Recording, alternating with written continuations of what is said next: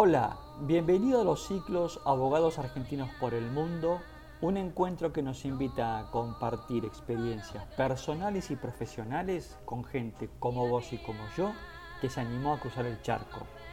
Vamos a conocer sus desafíos, experiencias, qué hacen, qué extrañan y por qué decidieron ser expatriados.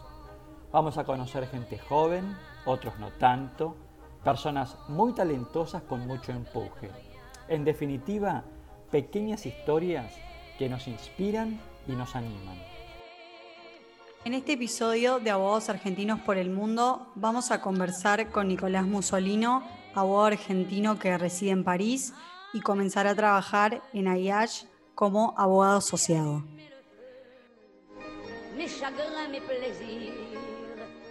Hola Nicolás, ¿cómo estás? Gracias por acompañarnos en estos ciclos de abogados argentinos por el mundo. Antes de comenzar con las preguntas, quisiera presentarte en sociedad contando un poco algo de lo que has hecho desde lo profesional y de tus estudios. Sos abogado egresado de la Universidad Nacional de Córdoba. Ya lo vamos a notar por el tono, ¿no es cierto? Córdoba vez del entrevistado. Eh, y de ahí, ¿no es cierto?, vas este, en el año 2008, este, te has tomado un avión y has cruzado el charco, has llegado a Francia, a París, y estás en la Universidad de París, este, has hecho o estás haciendo un, máster, em, y la verdad que muy interesante para aquellos que vayan a ver el perfil de Nicolás en, LinkedIn, van a ver que todo su perfil está escrito en francés, así que ya nos vas a contar por qué has, este, has hecho todo tu perfil en idioma francés. La verdad que me resultó un dato significativo. Y desde el punto de vista de tu experiencia profesional, eh, bueno, has iniciado tus primeros pasos como abogado, obviamente, en tu, en tu lugar natal, en Córdoba, y has trabajado en el estudio de la doctora Bash, has, estudiado, has trabajado en el estudio de los doctores Delgado y González y también en el estudio Machty y Asociados, para luego viajar a Francia, estar actualmente radicado en París y has trabajado en una, digamos, en una firma que se llama WeClaim, hayas trabajado durante un tiempo y luego este, has ingresado a trabajar al estudio Ayash, Ayash Law Cabinet, y muy interesante cuando uno este, ve el perfil de este estudio, ¿no es cierto? Dice, somos un estudio que sabemos cómo transformar una taza de café en una copa de champagne. Y la verdad que me pareció muy francés y me pareció muy interesante esto que, que, está descrito en la página. ¿Cómo estás, Nicolás? Hola Pablo, buenas tardes, ¿cómo andan? Muchas gracias por la, por la, participación, la verdad que estoy muy muy contento de poder participar de esta emisión con otros colegas que he escuchado la, el post de las emisiones, así que la verdad que es un orgullo y a Tamara por la organización, gentilmente se ha puesto para disposición para, para esta charla, sí, correcto. Eh, gran parte de la información sí que has dado es así. Em, no sé si escuché bien 2008, me vine acá hace tres años, en realidad en 2018. Em, y previo a eso tuve un paso eh, con un intercambio que hice en la Universidad de Colima, en México, que fue un poco el detonador para, para cruzar el charco y venirme, y venirme para acá, para Francia. ¿Por qué Francia? A ver, eh, yo tuve la posibilidad de irme a hacer este intercambio en, en, México al finalizar la carrera, que la verdad que me cambió de la perspectiva de, y echó un poco más de combustible esa idea de, de ir al extranjero, de formarme por, por, desde un punto de vista profesional o de, formación y por un punto de vista también personal. Y bueno, como muchas veces, no recuerdo si había escuchado en algún otro post o emisión, a veces se puede dar lo que, que motiva esos, esos eh, traslados, esas... Eh, esas eh, expatriación. Bueno, me puse, estuve, inicié una relación con una chica parisina, eh, una francesa, eh, que cambió un poco el, digamos, la intención que yo tenía, porque en ese momento me había gustado mucho estar afuera en el extranjero y había empezado a informarme como para hacer un intercambio en Italia, en Bolonia. en, en algún máster, por ejemplo, que había visto de Derecho Internacional. Eh, y bueno, después el proyecto cambió y bueno, la idea fue aprender el, el, francés. Y de a poco que me fui informando sobre, el, sobre, sobre París, sobre Francia, me comenzó a interesar muchísimo más de lo que yo creía y se terminó convirtiendo a su vez también en, en un proyecto obviamente profesional. Digamos, Francia una gran participación en cuanto, en cuanto a los servicios, en el centro de grandes intercambios económicos, así que decidí eh, especializarme en derecho empresarial, en derecho corporativo, con la idea de quedarme e intentar insertarme en el mercado laboral aquí en, en París, en Francia. ¿Y este encuentro con la parisina o con la francesa fue donde? ¿En México, en Argentina? ¿Dónde fue que te la encontraste? Fue en México, sí, sí, sí, fue en México. Yo también creo que hacía, no estamos más juntos, muchos me preguntan, pero eh, el proyecto personal sí que terminó convirtiendo en, profesional después, digamos, con la idea de quedarme acá. Pero bueno, en su momento sí, también hacía un intercambio allá en México, en la misma universidad, y bueno, comenzamos una, una relación. Eh, en su momento ella estaba un poco más, no atrasada en la carrera, era más chica en realidad, entonces era más como eh, yo el que tenía que tomar la iniciativa y venirme acá a París, Francia, y tampoco me, me costó mucho, digamos, en el sentido de, de, de, venirme para acá y siempre me gustaron también los idiomas y el hecho de vivir afuera, como te decía, por haber estado en México, así que siempre fue eh, algo que, y bueno, toda mi familia de origen italiano, de, parte de mi mamá, viajan mucho, están mucho afuera, así que creo que también lo tenía un poco en los genes.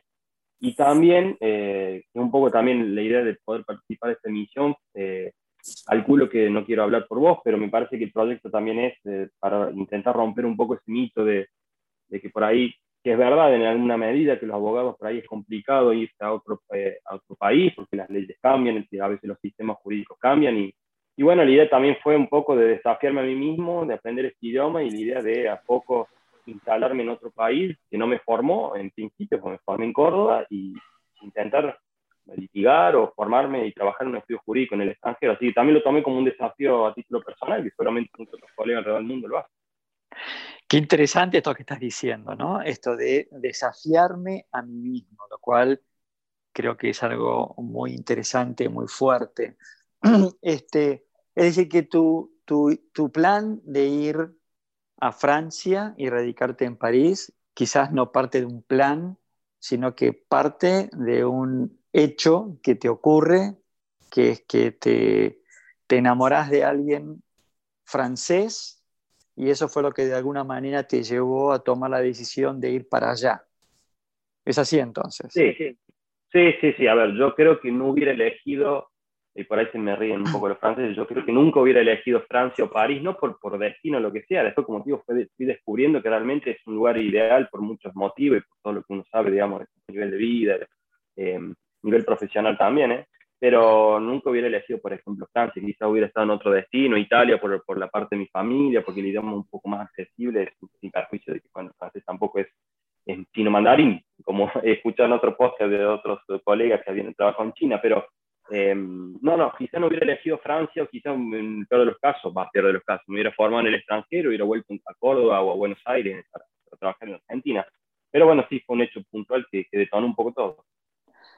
Con lo cual tengo que eh, entender que parte del desafío que vos tomaste fue radicarte en, París y cómo era tu francés, ¿era un francés fluido o apenas lo balbuceabas? Eh, a ver, yo no sabía nada, a mí se me ríen los franceses cuando cuento eso y la verdad que son, son, la vida es un poco loca, pero bueno, empecé a estudiar francés casi de cero, porque no sabía nada, pero bueno, no quería irme tan están a las apuradas, entonces bueno, intenté planificar de la mejor manera posible y, estudié un año aproximadamente, juntando un poco de ahorros también, mis padres me ayudaron. Y, y, bueno, yo llegué con un nivel B2, que conforme bueno, la escala de los idiomas extranjeros, como sabes, es un nivel de intermedio, no llega a ser bilingüe. Me hacía entender, entendía, pero bueno, eh, uno va aprendiendo todos los días. Yo aprendo todos los días, por supuesto, y me siento mucho más cómodo a nivel profesional, a nivel personal, eh, para juntarme con amigos, para estar en la universidad, para compartir con docentes, lo que fuese, me siento mucho más, eh, mucho más adaptado en ese sentido. No balbuceaba ni era bilingüe, pero había limitaciones también. Y hoy, luego de casi dos años y algo, es como que ya podemos decir como que tenés un francés fluido. Sí, sí, muchos por ahí, algunos no lo detectan, pero a, a ciencia cierto, a verdad, por ahí tengo un poco de acento, eso lo tengo todavía, pero eh, depende por ahí la competencia, por ahí obviamente a nivel profesional me releo mucho, lo que escribo, los mails, etcétera, como para evitar, bueno, profesionalmente, sabes, es muy importante el tema de la escritura. Así bueno, eso también fue un desafío bastante particular, desde al oral es en la lectura, por ejemplo, es, exactamente lo mismo que el español, al oral también tengo la no, no pienso la frase, muchos me preguntan, ¿pesado o no lo que decía antes? No. Es natural, uno ya cuando se vive acá y después tanto, bueno, tanto tiempo, después de tres años por lo menos me hizo un poco fácil y creo que descubrí que tenía una cierta facilidad también con los idiomas. Eh, así que sí, sí, yo me calificaría, digamos, no nativo, pero sí con un nivel bilingüe o que es bastante similar a lo que puedo hacer en español. Y para aplicar a, la Universidad de París para hacer tu máster en Derecho Empresario, Derecho Corporativo, tuviste que rendir un examen, tuviste que hacer un curso durante un año, como uno podría decir, bueno, ICANA, si quiero hacer un LLM, ¿no es cierto?, en Inglaterra o en Estados Unidos, ¿el proceso es más o menos parecido o nada que ver? A ver, yo creo que Francia tiene buenas facilidades. Lo primero, antes que nada, y eso es eh, algo por ahí importante. Hay muchos que me preguntan por ahí por Facebook, etcétera, cómo fue un poco el desarrollo que yo hice, que un poco esto que estamos charlando acá. Y bueno, siempre cuento Francia tiene un punto interesante que es el tema, por ejemplo, de costos. Acá el máster cuesta alrededor de 300 euros, entonces eso es algo bastante interesante, sin perjuicio de lo cual en el 2018 sacaron una, una modificación que aumentaba los costos del máster. No conozco en la actualidad cuál es el, el, el costo actual, pero se estaba intentando aumentar hasta 10 veces más. Independientemente de eso, bueno, en su momento a mí me convenía, por supuesto. Eh, normalmente Francia exige un nivel B2 o C1 o hasta C2, depende de la formación. No hay, eh, digamos, no hay una formalidad previa, no hay que pasar un examen, por ejemplo, de validación de lo que uno ha hecho en Argentina. Acá hay que tener en cuenta que en Francia, como en todo el nivel europeo, maneja el sistema LMD, que es de licenciatura, máster y doctorado. Son una licenciatura de tres años. El máster 1, que sería el cuarto año de estudios aquí en Francia o en Europa, y por lo menos en Francia, lo que comento, y, y el Máster 2, que sería el quinto año de estudio.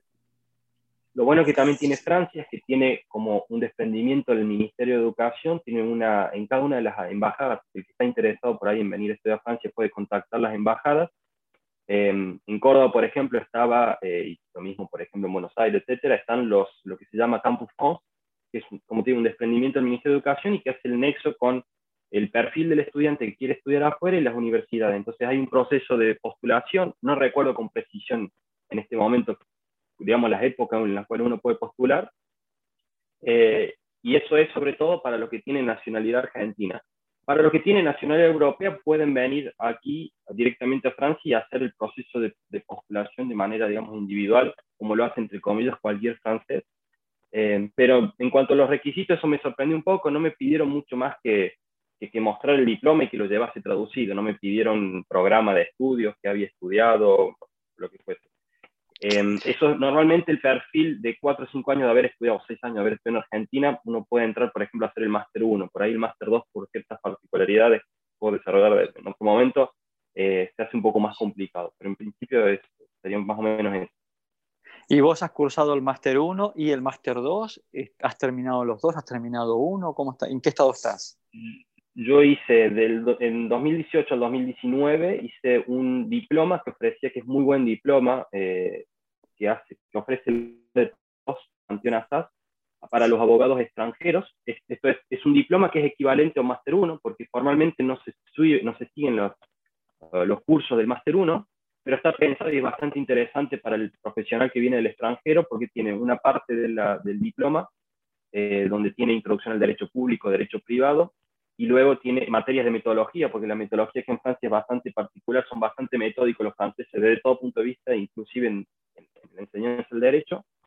Y otra parte de ese diploma se hace con eh, las materias que uno haya elegido conforme la especialización. Yo elegí Derecho Empresarial y ahí toma clases, por ejemplo, eh, pura exclusivamente con eh, los franceses. Entonces, hice este primer diploma de un año y luego del 2019 al 2020 hice un eh, Máster 2, ya una formación, digamos, un máster, entre comillas, puramente francés, con franceses. Eh, también en Derecho Empresarial, acá en Francia existen dos tipos de, o tres tipos de Máster 2, como se llaman. Hay un máster que es interesante, hay un máster que es eh, de investigación, donde al final de ese máster uno tiene que entregar una tesina, que fue el, que, el tipo de máster que yo hice. Eh, luego existe un máster profesional que obligan, a, o, lo obligan, dentro de la, de la, currícula está pensado que más o menos tres meses uno vaya a hacer una práctica a un estudio jurídico a una empresa, bueno, dependiendo del tipo de máster que se haga. Y eh, bueno, luego existe indiferenciado que uno puede elegir, se, da la posibilidad al estudiante de elegir o profesional o de investigación conforme a lo que él desea, o desea hacer. Y hoy, actualmente, en este momento, ¿qué estás haciendo? ¿Estás estudiando? ¿Estás trabajando? ¿Qué estás haciendo? Sí, en Off the Record te comentaba que, bueno, estaba pensando, em, eh, estaba pensando, estoy inscrito para realizar el examen eh, para poder matricularme aquí en Francia, que tiene ciertas eh, bondades y facilidades. escuchaba la semana pasada el post que le habías hecho el doctor Juan Aguirre, si no me equivoco, en España, que él comentaba que había que seguir una formación de máster especializado en acceso a la abogacía en, España y tener equivalencias eh, previas que hay que hacer conforme el programa que uno ha hecho en Argentina. Bueno, en Francia no existe eso, uno puede acceder al ejercicio de la profesión de, abogado acá en Francia, eh, acreditando que uno es abogado en el extranjero, en mi caso, por ejemplo, en Córdoba, en Argentina, eh, siempre y cuando me refiero que sea fuera de la Unión Europea, cuando es dentro de la Unión Europea tienen también examen de conocimiento, pero son más sencillos, acreditando, como decía, que, uno es abogado en el extranjero y luego pasa un examen de conocimiento en derecho francés. No es necesario tener una, una máster, una formación en Francia previo, pero por supuesto que al realizar máster uno lo permite un poco acomodar un poco las ideas, aprender ya a tener formaciones que le enseñan derecho francés, mientras sea derecho francés por ahí es mejor, uno por ahí puede hacer derecho internacional, arbitraje, otro tipo de formaciones quizás tenga menos derecho francés, pero bueno, en, definitiva, para no explayarme mucho, son eh, exámenes em, orales ya escritos, donde que lo tengo de acá dos semanas, y veremos el resultado de acá a poco. Este, y una vez aprobando esos exámenes, puede matricular. Sí, perdón. Es, es que hoy vos estás abocado 100% de tu tiempo a estudiar para pasar estos exámenes y quedar matriculado.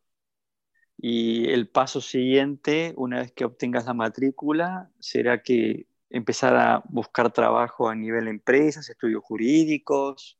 ¿Cuál es tu plan? Sí, correcto. Eh, lo que yo hice fue, luego de ese Máster 2, eh, como te decía, de investigación, o sea, no me obligaban a hacer una práctica, yo quería hacer una práctica como para comenzar a testear si verdaderamente mi CV podía ser competente o no, si podía ingresar a trabajar en un estudio jurídico.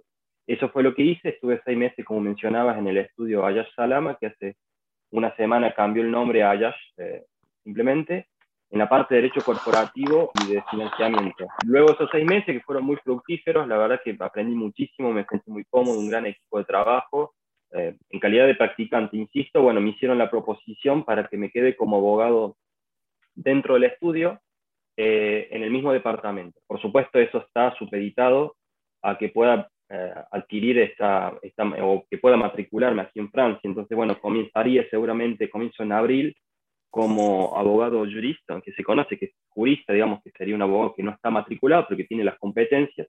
Y obviamente la idea es, para estar dentro del estatus de abogado, poder matricularme para cumplimentar las reglas éticas, de, etcétera, quedar finalmente como abogado y ese paso lo haría, si Dios quiere, eh, aprobando el examen y, y, prestando luego juramento. Qué bien, qué bien. Y que una vez que estés matriculado, sabes que ya tienes un lugar donde puedes empezar a trabajar, lo cual me parece perfecto. Em, y contame, ¿dónde, ¿dónde estás actualmente viviendo, Nicolás? Yo estoy, eh, estoy en lo que sería, mm, estoy en las afueras de París, pero en, trenes bastante cerca, es como si fuera el Gran Buenos Aires, yo siempre digo, lo que acá se conoce la isla de, Francia, la Ile de France, y estoy en una ciudad que se llama Créteil, que está a 10 minutos en tren en las afueras, eh, no, no, conozco mucho Buenos Aires, el Gran Buenos Aires, como para poder ejemplificarlo, pero, pero bueno, a 10 minutos de París. No es nada, 10 minutos de París no es absolutamente nada, Está, muy bien. Y eventualmente, si entras a trabajar nuevamente en estudio jurídico, este estudio jurídico, ¿dónde está ubicado? Ese estudio jurídico está en el, en el distrito octavo, está literalmente a eso, la verdad que era un placer poder ir a trabajar y salir del metro y toparme con el Arco del Triunfo, está a 100, menos de 100 metros el Arco del Triunfo, la verdad que es una zona muy linda y donde se suelen instalar eh, muchos estudios jurídicos, contables. ¿Alguna vez imaginaste de tu tierra natal, las sierras de Córdoba, ¿no es cierto?, estar hoy caminando por Champs-Élysées? Eh, no, no, no, la verdad que la verdad que no, uno como siempre por ahí pensaba, uno siempre se pone metas, se pone desafíos, pero bueno, esto supera un poco todo. Por supuesto, a ver, recién estoy empezando, como te decía, has, tenido la posibilidad de entrevistar a grandes profesionales que ya hace muchos años que están en el exterior, Estados Unidos, España, y bueno, por el momento el, plan sería seguir estando acá. Como te digo, me queda mucho por aprender, mucho por seguir desafiándome. Eh, por supuesto, a corto plazo va a estar la perspectiva y la, la, idea de, instalarme bien en este estudio jurídico, desarrollar un buen trabajo, pero no, digamos, hoy lo que estoy viviendo no, la verdad que me llena mucho orgullo con el esfuerzo propio y ajeno también de otros, ¿eh? de, mi papá, etcétera, de poder estar acá. La verdad que sí, sí, fue un sueño. Eh, con, con, lo hermoso que es Córdoba y, y, caminar los, los, tribunales ahí de Córdoba, la calle, la cañada de Córdoba, estar acá caminando, que tiene también su belleza. Eh, la verdad que sí, la verdad me siento muy, muy, muy feliz y muy contento. ¿Qué dicen tus padres de todo lo que has logrado? Sí, a ver, por supuesto, eh, están, estarán orgullosos, están orgullosos. Eh, al comienzo, cuando me picó esta idea de, venirme para acá, eh, no digo que fue resistencia, no, al contrario, siempre me han apoyado y eso la verdad que me da mucho, muy, mucho orgullo. Por supuesto van a escuchar este podcast cuando se lo voy a enviar cuando, cuando, cuando lo publiquen, pero, pero no, muy, muy, la verdad que un apoyo incondicional y muy, muy contentos, así que Así que todo se hace un poco más fácil.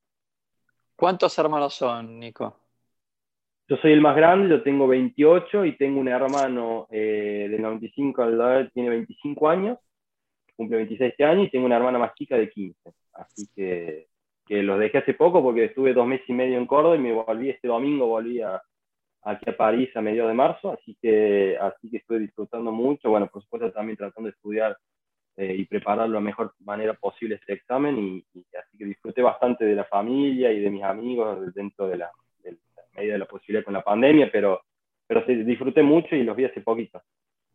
Bueno, un poco hablando de eso es, contame o contanos un poquito cómo es tu círculo de amistades, que son argentinos, son latinos, son franceses, son europeos, son hindúes. Sí, hay de todo. La verdad que la verdad cuando eso también me encanta, como, como digo, de los que tengan la posibilidad o los que han tenido la posibilidad de estudiar afuera saben de lo que hablo, esta idea de, de, formar amistad de distintos países, de charlar con abogados, uno empieza obviamente a hacer formaciones en derecho de otros países, es invaluable y hoy conozco por ahí gente de, o abogados de distintas partes del mundo y poder charlar por ahí de temas de derecho o comprender cómo funcionan eh, distintos, eh, distintos estados o, o, tema de derecho en el mundo es, valiosísimo. Pero bueno, eh, amigos tengo, siempre me intento juntar con franceses, tengo grandes amigos también latinos, eh, argentinos también, eh, pero bueno, sobre todo me, me, gusta mucho juntarme también con franceses, porque es una manera también de, que por ahí pensé, o pensé, homenaje obviamente naturalmente, pero de intentar involucrarme o meterme, si se quiere, en la cultura francesa y, y, y, vivirle la experiencia en el día a día de otra manera distinta. Así que de todo, europeos, eh, latinos, eh, franceses, más que franceses que europeos quizás. ¿Qué hay de verdad del, del, francés, ¿no? Que uno cuando llega a París los percibe como personas como secas, ¿no? Este, no muy... Bueno, tienen... Los parisinos tienen la soberbia de vivir en la ciudad más linda del mundo, ¿no? Pero digo, ¿cómo es, cómo es el francés? ¿Es un tipo amigable? yo, sí, a ver, naturalmente eso es una de las grandes diferencias que he visto y que sigo viendo y que siempre lo comento cuando me preguntan, es eh, la apertura que tienen. No son personas frías, cerradas, eh, robots, no, no, son así, pero sí es difícil quizás entrarle un poco, si me permitís la expresión, de, de, de, de, por ahí, el francés alguien muchas veces me lo han definido, me lo habían definido antes de venir acá como alguien que es difícil por ahí eh, establecer un lazo de amistad que se, que se abre difícilmente, pero una vez que se abre, uno entabló esa relación de amistad, es todo mucho más fácil. Verdaderamente él te considera, o será recíproco, perdón, vos también, un gran amigo y realmente las amistades es muy valioso acá en Francia. Y me pasa que tengo algunos eh, chicos y chicas que son, los considero unos pocos, digamos, que los considero amigos y que la verdad que para mí eso también es algo muy invaluable para forjar esta amistad con alguien que viene de afuera, eh, no porque no haya que tener amigos extranjeros, pero bueno, no es lo mismo, digamos. Eh, y disfruto mucho también de salir y charlar con ellos. Pero sí es verdad que, que, son un poquito fríos, que son un poquito, no tienen la misma, el mismo calor quizás el latino o el argentino, ni calor del Córdoba.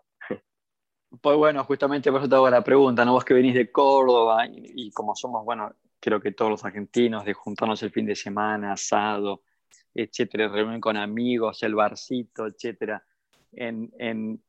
digamos, uno tiene la percepción cuando uno viaja de que sí, que el francés disfruta mucho del estar afuera, etcétera, pero digo, a nivel amistades, son de invitarte, son de juntarse en la casa de alguien, son de hacer un barbecue un fin de semana en la casa de otros. ¿Eso es, ¿Eso es un hábito que tienen incorporado? Sí, sí, yo, sí yo, yo, por lo que he visto, por lo que veo desde que estoy acá, sí, el francés es muy amiguero, digamos, es muy, muy de hacer juntada, obviamente esto también se hace junta con su familia, pero es, es muy de organizar cosas. Eh, eso también, por ahí lo veo, por ahí lo explico, de que el nivel socioeconómico ¿no? de un país, que a lo mejor el poder adquisitivo es un poco más fuerte, entonces eso permite a lo mejor tener la posibilidad de gastar dinero en otras cosas, entonces por ahí me da la impresión que veo con más frecuencia esta posibilidad quizás de ir a un bar y compartir con amigos, un restaurante, etcétera, y por ahí lo que puedo llegar a ver en Argentina, puntualmente con ese poder adquisitivo, después, eh, después eh, sí, en Argentina quizás somos mucho más de esos eh, amigos, de, de tomar algo, hacer un asado, pero sí, lo veo más o menos en la misma medida. Por ahí lo que la mayor diferencia es esta primera reacción que tienen cuando uno, uno lo aborda, digamos, y intenta acercarse. Eh, por lo que vengo escuchando, es como que estás muy decidido, al menos en el corto y mediano plazo, a instalarte, no sé si en París, pero sí en Europa. ¿Me equivoco o estoy en lo cierto?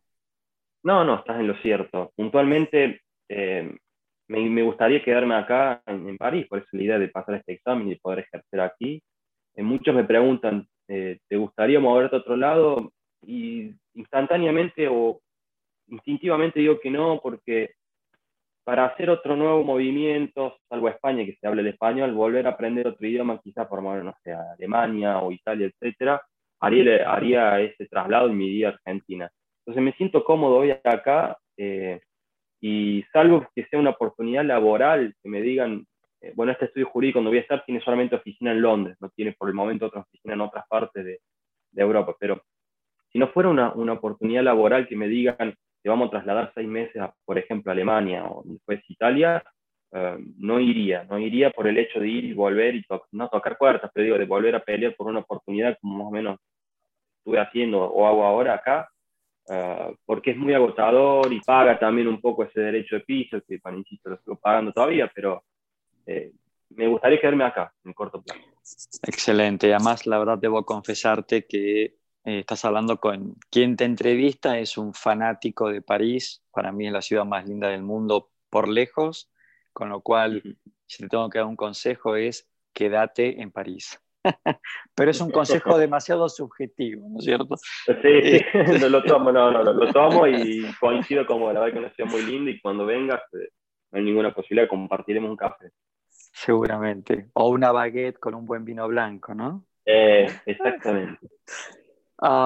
Bien, para, para, ir terminando, Nicolás, este, ¿se te ocurre algún tipo de tip, algún tipo de sugerencia para cualquier abogado joven o no tan joven que esté escuchando este podcast y que de pronto quiera tener una experiencia parecida a la tuya?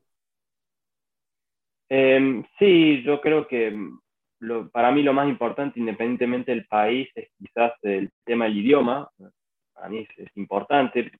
Quizás no tanto en, derecho, pero hay otros, en otros tipos de trabajo o ramas que por ahí escucho muchos que vienen con la intención de venir a instalarse y, vienen quizás sin el idioma. Entonces, para mí yo creo que más allá de que no viene con un nivel excelso, creo que lo más importante para mí es intentar aprender el idioma de la mejor manera posible, informarse un poco de cómo funciona, escribir a, no sé, gente por ahí que quizás conozcan que vivan acá para ver cómo es un poco el nivel de vida, uh, etcétera. Luego, animarse, en esta última época en Argentina, sobre todo por distintas situaciones sociales, etcétera, he escuchado mucho el eh, vendo todo y me voy, y a veces eh, el que lo hace y el que está afuera por ahí se da cuenta que no es tan fácil como agarrar las cosas e irse, lleva un proceso interno, es una elección que tiene cada uno de decir, quiero vivir afuera, quizás dejar la familia, los amigos y instalarse afuera.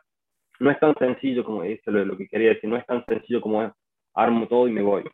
Pero es lindo, es una linda experiencia, uno comparte con mucha gente de distintos países, es una ciudad muy cosmopolita, por ejemplo, en París, y la verdad que el que tenga la intención eh, puede contactarme y yo siempre trato de brindar la misma información o dar la misma ayuda que recibí como para poder instalarme aquí.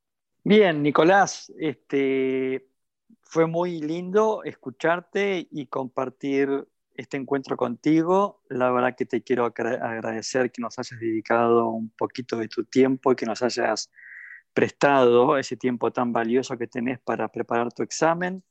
Desde ya te deseamos y te deseo en lo personal lo mejor en el examen que viene y el mejor de los éxitos en tu carrera profesional en, en Francia, en París y en donde te toque, porque la verdad es que, eh, bueno, te lo mereces y de corazón te digo eh, lo mejor de los éxitos para vos. Bueno, muchísimas gracias, muchísimas gracias por el, por el, por el mensaje, por las palabras. Eh, nuevamente agradecerte por esta posibilidad de poder compartir tanto la experiencia personal y profesional, la corta experiencia profesional y personal aquí en Francia, como te digo, siempre, el, siempre intento ayudar o siempre que quiera tener la posibilidad de contactarse conmigo lo pueda hacer. Te haré llegar el mensaje sabiendo si me fue bien o mal, pero esperemos que todo salga bien. Hemos tratado de estudiar de la mejor manera posible. Y nuevamente gracias a, a vos, al equipo, a Tamara por el contacto y por esta posibilidad.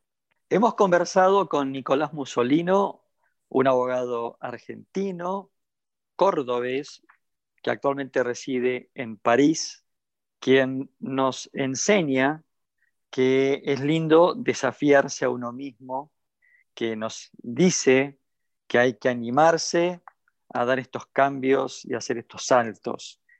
Eh, los esperamos en los próximos encuentros de abogados argentinos por el mundo.